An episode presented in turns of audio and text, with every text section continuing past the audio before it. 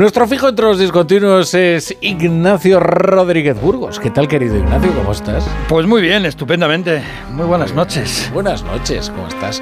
Bueno, eh, pues eh, de tu mano eh, visitaremos Francia y... Y muchas cosas más. Y todos los escenarios de la noticia, ¿no? Pues mira, vamos a abrir la brújula de la economía mucho más al este.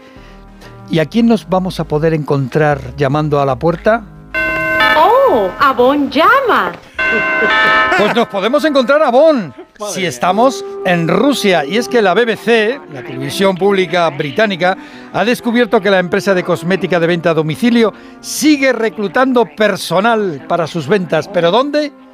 En Rusia, la blanca Rusia, la de Putin y algún independentista catalán por allí.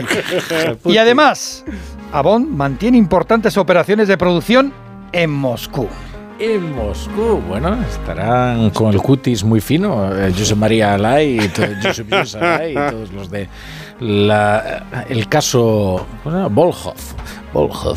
Oye, eh, lo que también llama a las puertas eh, pero del camión, son los agricultores franceses, que siguen con sus protestas y siguen atacando al transporte y siguen echando a perder las mercancías españolas. Y lo peor de todo es el papel que están jugando los gendarmes, no es por nada, ¿eh? Sí. Don Tancredo podría ser su santo patrón. O peor. o peor. Bueno, los agricultores franceses sitian París. Haciendo un poquito de memoria, desde el Berlín de 1949 nadie en Europa ha intentado rendir una ciudad por hambre, desde la época de aquella de Stalin. Como dicen los agricultores, ¿eh? Van a pasar hambre en su lucha contra el gobierno de Macron. La agricultura española no goza de privilegios y la legislación y la regulación es la misma que en Francia.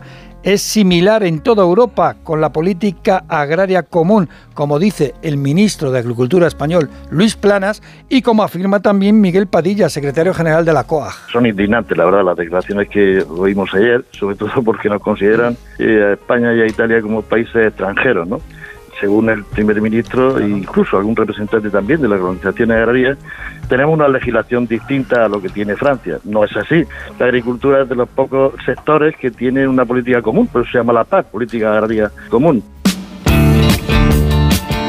Y eh, la Comisión Europea, eh, ya que hablamos de la política agraria común, que por cierto se lleva un tercio del presupuesto de la Unión Europea, pues la Comisión Europea niega que haya competencia desleal. Los transportistas calculan, los transportistas españoles calculan unas pérdidas de unos 600 euros por camión y día, mientras denuncian que los gendarmes, los famosos gendarmes, obligan a pagar encima a los camioneros la limpieza de la mercancía desparramada en la autopista por los agricultores franceses. En los mercados financieros también hay mercancía averiada. En este caso la inmobiliaria Evergrande la mayor de China que está en proceso de liquidación. Sí, Evergrande cae con todo el peso del hormigón armado. El Tribunal Superior de Justicia de Hong Kong ha ordenado la liquidación de la promotora china que presenta una deuda reconocida, y digo lo de reconocida, de 300 mil millones de dólares.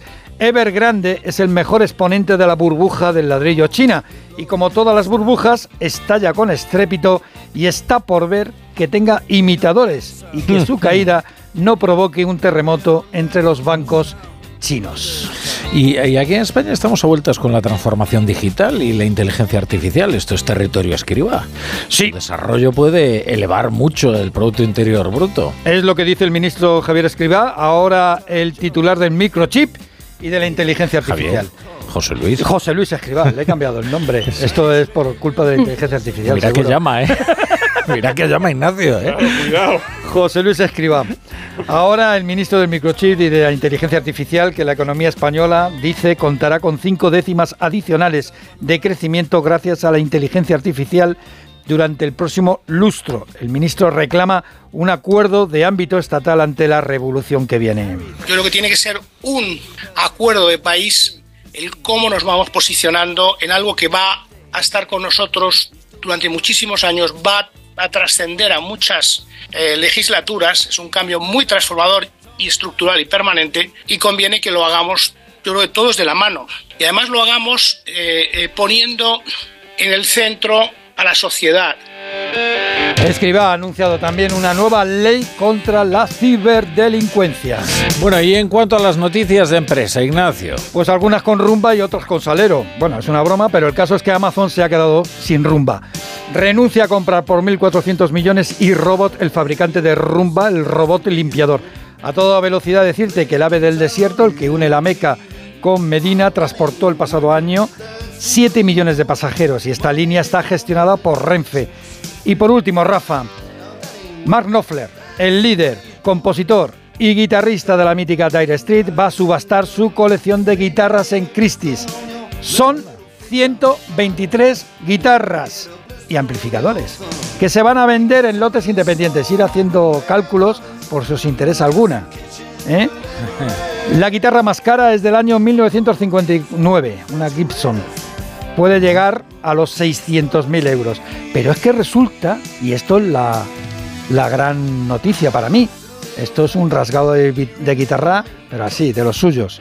La guitarra más barata puede salir a 350 euros. O sea, tener una guitarra de Mark Knopfler por 350 euros. Está baratísimo. Está baratísimo, tirado, pero tirado, una ganga. Claro. Por cierto, el 25% de las ganancias irán a, diferentes ONGs, entre ellas por la Cruz Roja, TAS, que es una ONG medioambiental, y Brave, que es una asociación Bueno. de, Claro. para los jóvenes menores de 16 años. Pues muy bien. Así Feliz que- iniciativa de Mark Knopfler. Tener la guitarra de Mark Knopfler no significa tocar como Mark Knopfler. ¿eh? No, no, no es contagioso, importante ¿eh? Esto puntualizarlo. no... Por si alguien hace la inversión y luego se siente engañado, ¿no? Sí, sí. Que